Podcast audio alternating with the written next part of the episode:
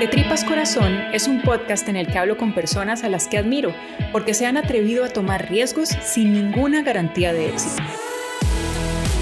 Es decir, gente que se atrevió a ser vulnerable y por ende, gente muy valiente e inspiradora. En este episodio hablo con Hazel Chan.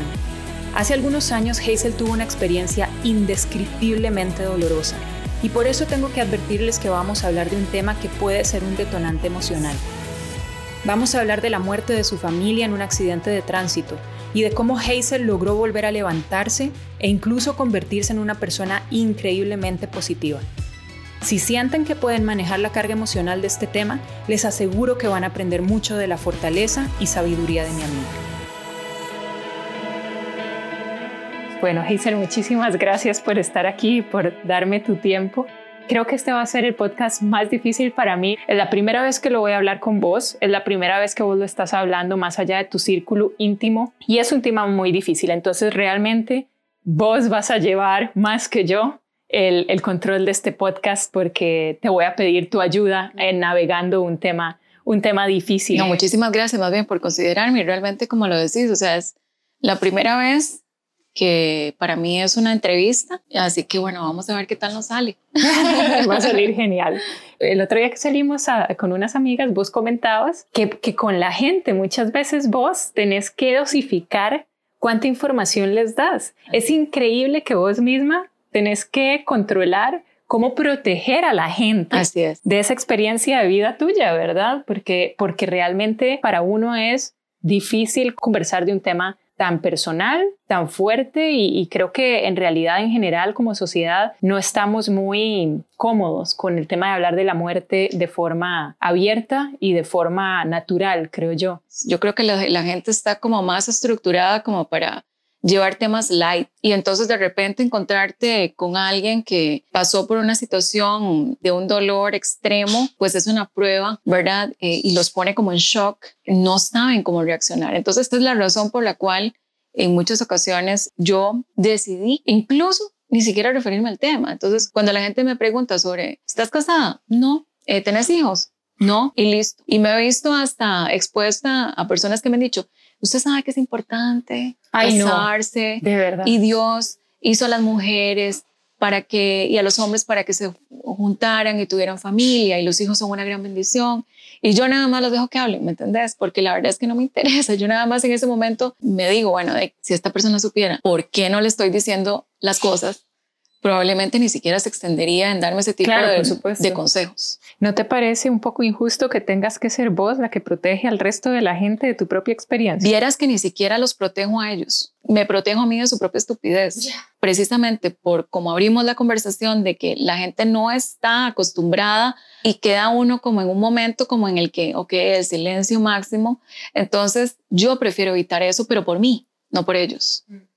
Entonces vámonos hacia atrás varios, varios años. Contame cómo fue que conociste a, Gustavo. Mira, fíjate que Gustavo era el mejor amigo de este, un novio de una amiga, de una de mis mejores amigas. En ese entonces yo estaba en la escuela, estaba en sexto grado. No. sí, él llegó a la casa de mi amiga y ahí nos conocimos. Eh, no causé la mayor impresión en él, por supuesto, y en realidad a mí él tampoco fue que me gustó mucho. Entonces el asunto es que tiempo después, y te estoy hablando ya yo estando en el colegio, no, ya yo estaba en la universidad, en primer año de la U, estaba yo en la casa de mi amiga y me dice, mira, vieras que necesito hacer un trabajo de la U, es como una sesión fotográfica, quiero que vos me sirvas de modelo y para que sepas, ¿te, acuerdas de Tao? yo, sí, claro, de quiero que él sea el modelo y yo, está bien, o sea, no había no había nada más que hacer, yo estaba relajada, perfecto. Claro, Tao llegó y ya se encontró, no a la niña de sexto grado. y de ahí empezó la relación, pero miras que fue una relación como, como muy tranquila, sin ningún tipo de compromiso. Ambos dos estábamos saliendo de una relación y no queríamos ser novios de nadie en el corto plazo. Eh, él llegó y me lo dijo y yo le dije, tranquilo, no te preocupes, yo estaba súper relajada. Y resulta ser que tres meses después ya éramos novios. Lo, lo vacilón fue la forma en que me lo pidió. ¿Por qué? Él llegó y me dijo, no es que te esté proponiendo matrimonio, pero eras que me gustaría que fueras mi novia. Entonces yo me quedé callada y él se quedó callado.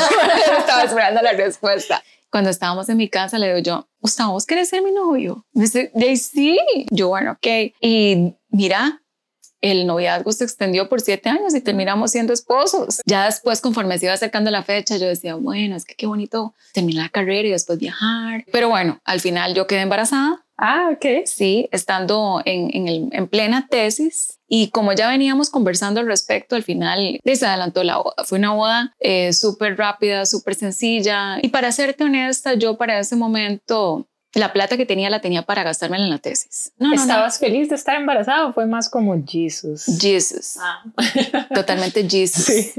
O sea, realmente fue algo totalmente no planeado. Bueno, por eso inclusive no nos casamos hasta que presenté la tesis. Okay. Fue, fue vacilancísimo porque yo me, yo me casé eh, con seis meses de embarazo. Entendeme el que cuentico de que voy a casarme ya antes de que la sociedad se dé cuenta que estoy embarazada, me podía resbalar 700 veces, ¿entendés? No fue sino hasta que yo logré tener a Sebastián entre mis brazos y yo empecé a ver aquella figurita que dependía de mí y yo le estaba dando en ese momento de mamar sentirlo tan vulnerable con ese cuerpito lleno de calor y sentirle las manitas y, los deditos de los pies. O sea, yo no te puedo explicar, fue como, mira, una explosión de amor impresionante, pero rebotó en el pecho, se me devolvió y fue inmenso. Y ahí fue donde yo supe lo que realmente era mira, el, el, instinto materno, pero no solamente el instinto materno, sino el amor de verdad. Eso fue el amor de verdad.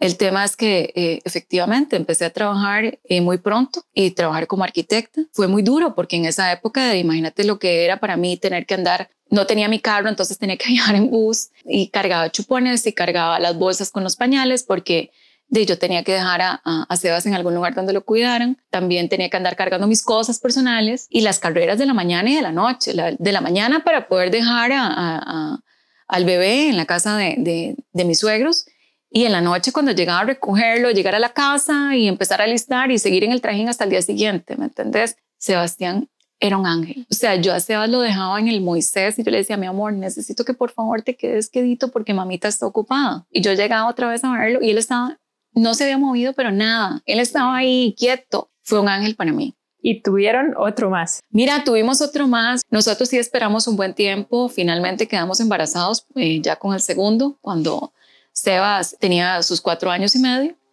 Sebastián, eh, un divino, un ángel precioso, súper maduro. Marce, Marcelo, eh, por el contrario, era el desorden, era el desorden andando, era súper relajado.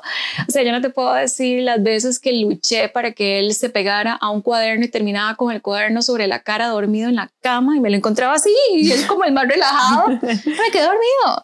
Era como, como esa, como el picante de la comida, ¿me mm. entendés? Entonces era el que te hacía reír con alguna salida. Era eh, súper maloso, pero, pero esos malosos que te hacen reír de las maldades que hacen. Y entonces, eh, Hazel, hace siete años más o menos, hay un día que cambia completamente. Mira, en realidad van a ser nueve años. Nueve, nueve años. Sí, este, sí, nosotros estuvimos viviendo muchos años en desamparados. Ya finalmente nos arriesgamos a tener nuestra propia casa en, en la garita. Yo diseñé la casa, sí, juntamos todos, absolutamente todos los ahorros y más para poder hacer ese sueño realidad.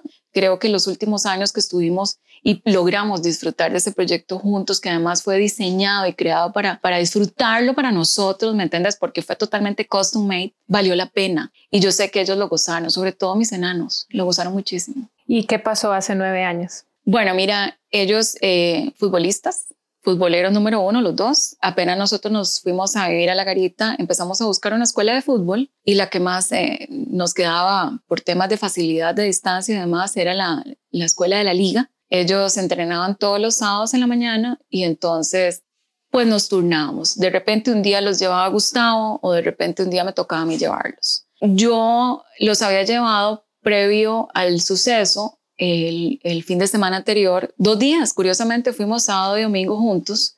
Lo cierto es que bueno, ya vino el, siguiente eh, fin de semana, eh, no se me olvida porque fue eh, para el Mundial de Fútbol del 2010 y eh, justamente ese día fue el primer partido, jugaba Argentina contra no me acuerdo quién. El tema es que ellos, mira, se quedaron ahí viendo el partido y yo me acuerdo que salieron muy tarde. Incluso ya a mí me dio chance de poderme despedir. Yo estaba acostada, yo, yo me quedé acostada en la cama Y ah, yo me acuerdo que yo inclusive le decía a Gustavo, mira, yo creo que si nosotros nos pusiéramos a ahorrar ahorita, de repente para el próximo mundial podríamos ir, celebramos la graduación de la escuela de Marcelo, podemos ir para el 15 años de Sebas, en fin. Y me dice, sí, hagamos eso, hablemoslo. Mira, ellos salieron y resulta ser que ya yo me levanto a desayunar y este, me llamó uno de los amigos me dice, Hazel, ¿dónde está Gustavo y los chiquitos? ¿Usted sabe dónde están? Y le digo yo, de mira, andan en, en el fútbol. Me dice, Hazel, no, me dice, llámelo, llámelo porque acabamos de ver las noticias y acabamos de ver que hubo un accidente súper grave y entonces eh, yo creo que es importante que usted verifique que, que no se ha Gustavo. Por supuesto que yo empecé a llamar a Gustavo, pero Gustavo no me contestaba. Entonces me vuelven a llamar y me dicen, Hazel, ¿ya logró conseguir a Gustavo? Y yo, mira, no. Y me dice, Hazel, yo creo que sí era Gustavo. A mí me pareció ver que era el carro de Gustavo. Claro, imagínate lo que es que te digan esa noticia por teléfono. Claro. Yo inmediatamente lo que hice fue ponerme un pantalón y salir en carrera de la casa. Yo iba manejando y yo nada más iba pidiéndole a Dios que por favor, que por favor me permitiera llegar a la escuela de fútbol y darme cuenta que todo había sido un susto. Cuando yo llegué a la autopista, este, no habían carros. Claro, estaba la autopista vacía porque estaba detenido todo el tráfico. Cuando yo llego al lugar del hecho, este, yo no sé cómo, mm, mira, todo estaba coordinado, probablemente porque puse una cara de loca o quién sabe qué. Yo logré atravesar la barrera, me bajé del carro, lo dejé ahí tirado y empecé a caminar y cuando yo llegué, eh, yo vi a Marcelo en el piso. Fue horrible, fue un recuerdo que, es un recuerdo que todavía sigue dándome vueltas por la cabeza porque para mí fue muy triste ver a, a, a mi hijo ahí en el piso y el montón de gente, mira que eso es algo que también yo he detestado y lo he detestado a lo largo de mi vida, o sea, yo siempre he detestado los mirones. El tema es que cuando yo vi a, Marcelo, yo en ese momento me quedé en shock. Por supuesto que logré ver el carro de, de, de Gustavo ya completamente destrozado porque quedó totalmente destrozado. Y en ese momento se vinieron los paramédicos y me dijeron, señora, no, ¿qué, quién la dejó pasar? ¿Quién la dejó pasar? Entonces se vinieron, yo nada más escuchaba como voces, ya para ese momento yo nada más escuchaba voces y me llevaron a una ambulancia. Me sentaron en la ambulancia y empezaron a preguntarme cosas. Mira, y, y yo estaba totalmente en shock. Yo tenía un celular, yo empecé a llamar, ni siquiera recuerdo. Lo cierto es que me dejaron un buen rato en la ambulancia y me dijeron, señora, ¿dónde, ¿dónde dejó el carro? Vamos a mover el carro. Yo no me quería ir. Yo les dije, por favor, yo no me voy de aquí hasta que no los levante. En ese momento nadie estaba vivo. Te dijeron, todo el mundo murió. Ya todos fallecieron. Ok. Todos fallecieron. ¿Y recordás cuando te lo dijeron y lo que sentiste? Bueno, imagínate que en ese momento era como, como que se estuviera viviendo en otro mundo, ¿me entendés? O sea, simplemente te despegaron tus pies de esta tierra, te pusieron en otro planeta y te dijeron, estás en otro planeta, ¿no te lo crees? Mira, yo sentía como hormigas que me recorrían la espalda, yo sentía que flotaba en el aire, no podía ni hablar, no podía conectar, estaba simplemente como, mm, no estaba en mí. Ya cuando ya habían recogido los cuerpos y la cruz rojista, ella se llevó a mi carro y mira, pobrecita, porque ella iba con toda la intención diciéndome cosas positivas. Mm. No recuerdo en este momento, solo recuerdo que, bueno, por lo menos tuvo ese gesto, porque qué valor eh, llegué a mi casa y por supuesto que ahí me encontré el Valle de Lágrimas, todo el mundo lloraba y yo subí a mi cuarto y yo me acosté en la cama y bueno, lo cierto es que ese día obviamente lo primero que hicieron fue recetarme una pastilla para tranquilizarme, me bañé, yo nada más veía que caían las gotas de lluvia y yo, yo todavía estaba en shock, o sea, yo realmente lloraba y todo, pero, pero estaba como, como en el limbo, como viviendo en un mundo paralelo completamente. Eh, ya me llevaron a la funeraria, eh, llegaron un montón de personas. Yo sí pedí que por favor estuvieran en, en, un cuarto parte porque yo no quería estar viéndole la cara de, de lástima a todo el mundo. El funeral transcurrió bajo la tensión de tener a periodistas encima. Me llamaban de Radio Colombia, me llamaban de, de un montón de lugares y yo decía, maje, o sea, se me acaba de morir mi familia. ¿Usted cree que yo le voy a estar dando detalles de las noticias? O sea, siquiera tenga un poquito más de compasión por el dolor ajeno.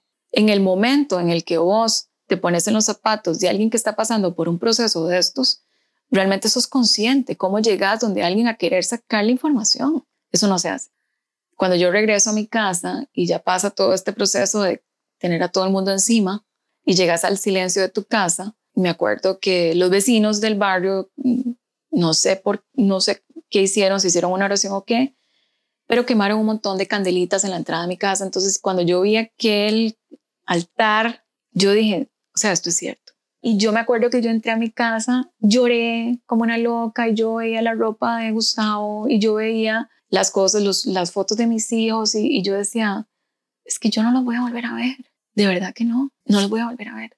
Lloré muchísimo, este, no quería aceptar llamadas de absolutamente ni el Papa y me, me quedé en mi cuarto, cerré las cortinas y me acosté. ¿Qué pasó, digamos, conmigo? Bueno, yo estaba peleada con Dios, súper enojada. Le pasaba reclamando cada instante, no paraba de ser.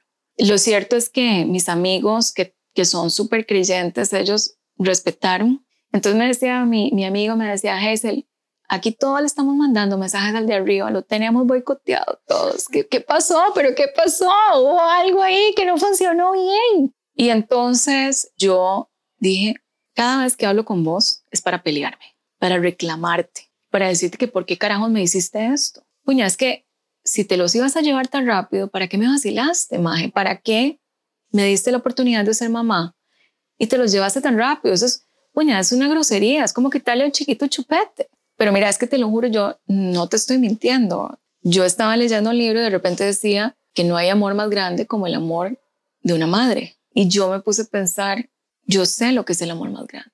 Es muy probable que si yo no hubiera tenido hijos, yo no tendría el criterio para decírtelo. Y entonces yo le di a Dios gracias por eso, porque realmente, aunque hubiera sido por un periodo tan corto, yo supe lo que era el amor más grande que puede haber en esta vida.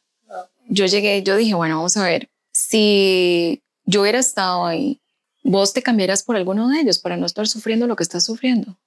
Y yo dije que no, jamás.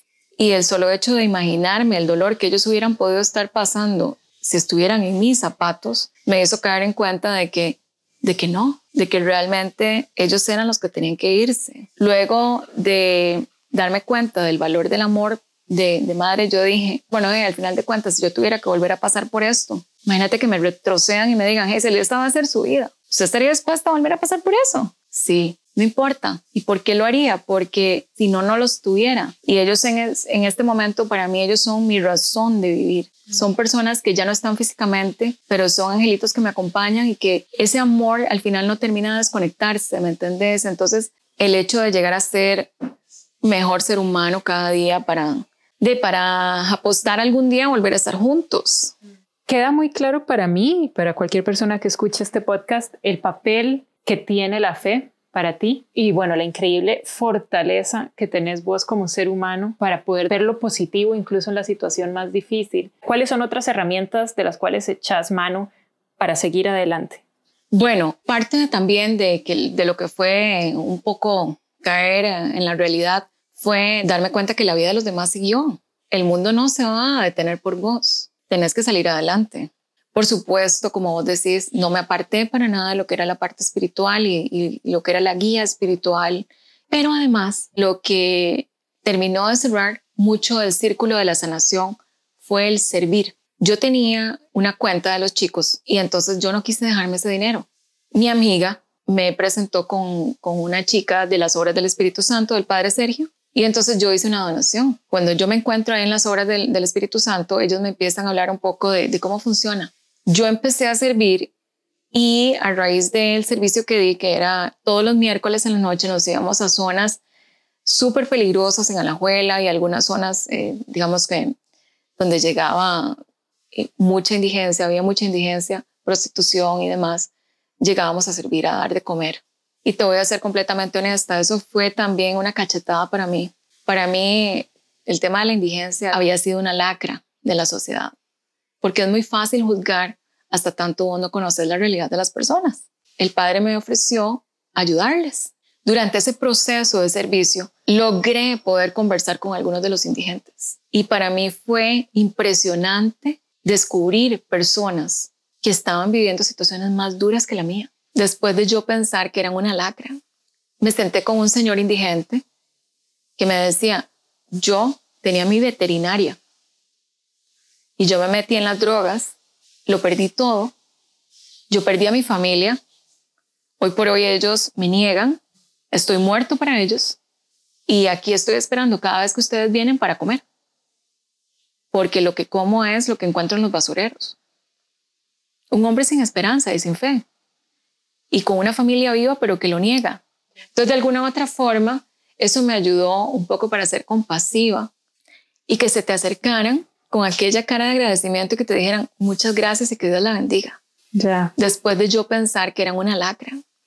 Entonces, claro, para mí eso era como un golpe al corazón, pero además esa bendición me llegaba como una bendición de verdad, porque ellos en el fondo no sabían quién era yo. Simplemente me veían como alguien que llegaba y le daba de comer. Sí, ellos no sabían, eh, digamos, lo que vos traías por dentro. Exactamente. Y, lo, lo, irónico es que ellos te veían a vos como la persona que viene a ayudarles y a darles algo y inimaginablemente a través de tu increíble dolor y tu increíble proceso, ellos te estaban dando a vos también algo enorme, ¿verdad? Lo más grande que te puedas imaginar. O sea, yo regresaba a mi casa aliviada muchas veces, muchas veces llegaba llorando, por supuesto, pero ciertamente ahí yo recibí un proceso de sanación impresionante y, y hoy por hoy, cuando he tenido la oportunidad de recomendarle a alguien que está pasando por un proceso depresivo una prueba importante, es servir. Mm. La única forma de poder sanar es servir, porque ahí es cuando vos te salís de tu rollo y te das cuenta de que hay personas que están pasando por situaciones difíciles, que probablemente sean completamente situaciones diferentes a la tuya, pero que no por eso no duelen. Sí. Y digamos, por ejemplo, hay personas que se me han acercado y me han dicho, hey, usted no se imagina lo que usted a mí me ayudó. Y yo, ok, ¿verdad? Porque realmente, eh, eh, como te digo, esta es la primera vez que yo hablo en una entrevista, eh, pero para muchas personas que, que, me llamaban o me hablaban a través de otras, me decían, es que de verdad, o sea, yo decía, si ella lo logró, yo voy a lograr esto, ¿verdad? Me encanta saber que he podido ayudar. Y bueno, de, ojalá y que también por eso accedí a hablar con vos, porque yo dije, bueno, ya va siendo hora. Y si de alguna otra forma la historia de mi vida le puede servir a alguien para algo, de, pues ojalá y que así sea. ¿Cómo te definís vos a vos misma, Heiser? ¿Vos consideras que vos sos una mujer fuerte, una mujer que está cómoda con el tema de la vulnerabilidad, eh, entendido como exponerse a una situación en la cual no hay garantías, salir del área del confort, enfrentar dificultades con la mejor cara?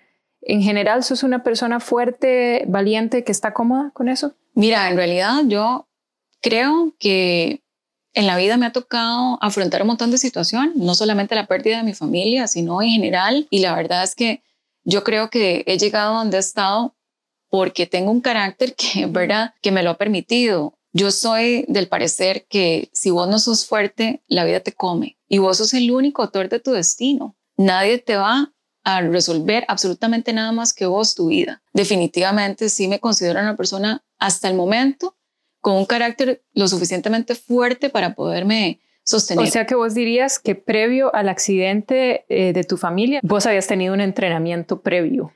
Definitivo. O sea, de hecho te digo, no ha sido como un camino de rosas. O sea, realmente todo ha sido como un, una lucha constante, ¿verdad? Para demostrar como, como mujer que puedes llegar a donde llegas, este, para poder ganar, digamos, como un puesto eh, para poder tener un, un, derecho a piso, ¿me entendés? Y entonces el hecho de llegar a, a, tener eso y saber que lo lograste, te da, digamos, más coraje para poder seguir adelante. Yo te he escuchado decir a vos que, que la gente cree que usted no, es una persona como sin corazón o que está hecha de, de hierro. Este, ¿Por qué crees que la gente pensaría eso y, y, te gusta que la gente te persiga con esa fortaleza? Vieras que no me gusta que me vean como que soy una persona sin sentimientos, porque no es así. Realmente la gente cercana a mí sabe realmente que más bien todo lo contrario. La gente tal vez pro probablemente tiene esa imagen de mi persona porque yo tiendo a ser como muy exigente, soy estructurada. Eh, en algún momento de mi vida eran blancos o negros, ahora ya un poco me he vuelto más flexible hacia los grises. Igual, volvemos a lo mismo, la gente, si te ve así, piensa entonces que no tienes sentimientos, que sos robótica y tu corazón es de hierro, y no necesariamente. En tu caso, el, la herramienta poderosa de la fe, pero para personas que tal vez no compartan tus creencias, Definitivamente el poder del agradecimiento, del servicio. Así es. El ser agradecido no tiene que ser de cosas increíblemente grandes. Puede ser que rica quedó esta taza de café. Así es. Hay gente que dice, mira, es que eso es consuelo de tontos. No, no es consuelo de tontos. Es tonto pensar eso.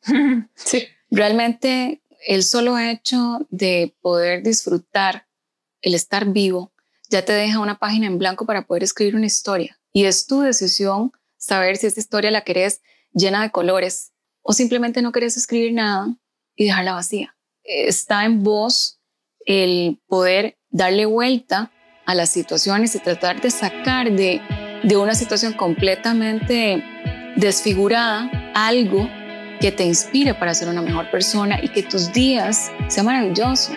Hazel, muchísimas gracias. Creo que con eso me quedo porque es maravilloso. Te agradezco muchísimo que te hayas permitido ser así de vulnerable. No, gracias a vos. contar nuestra historia. Gracias.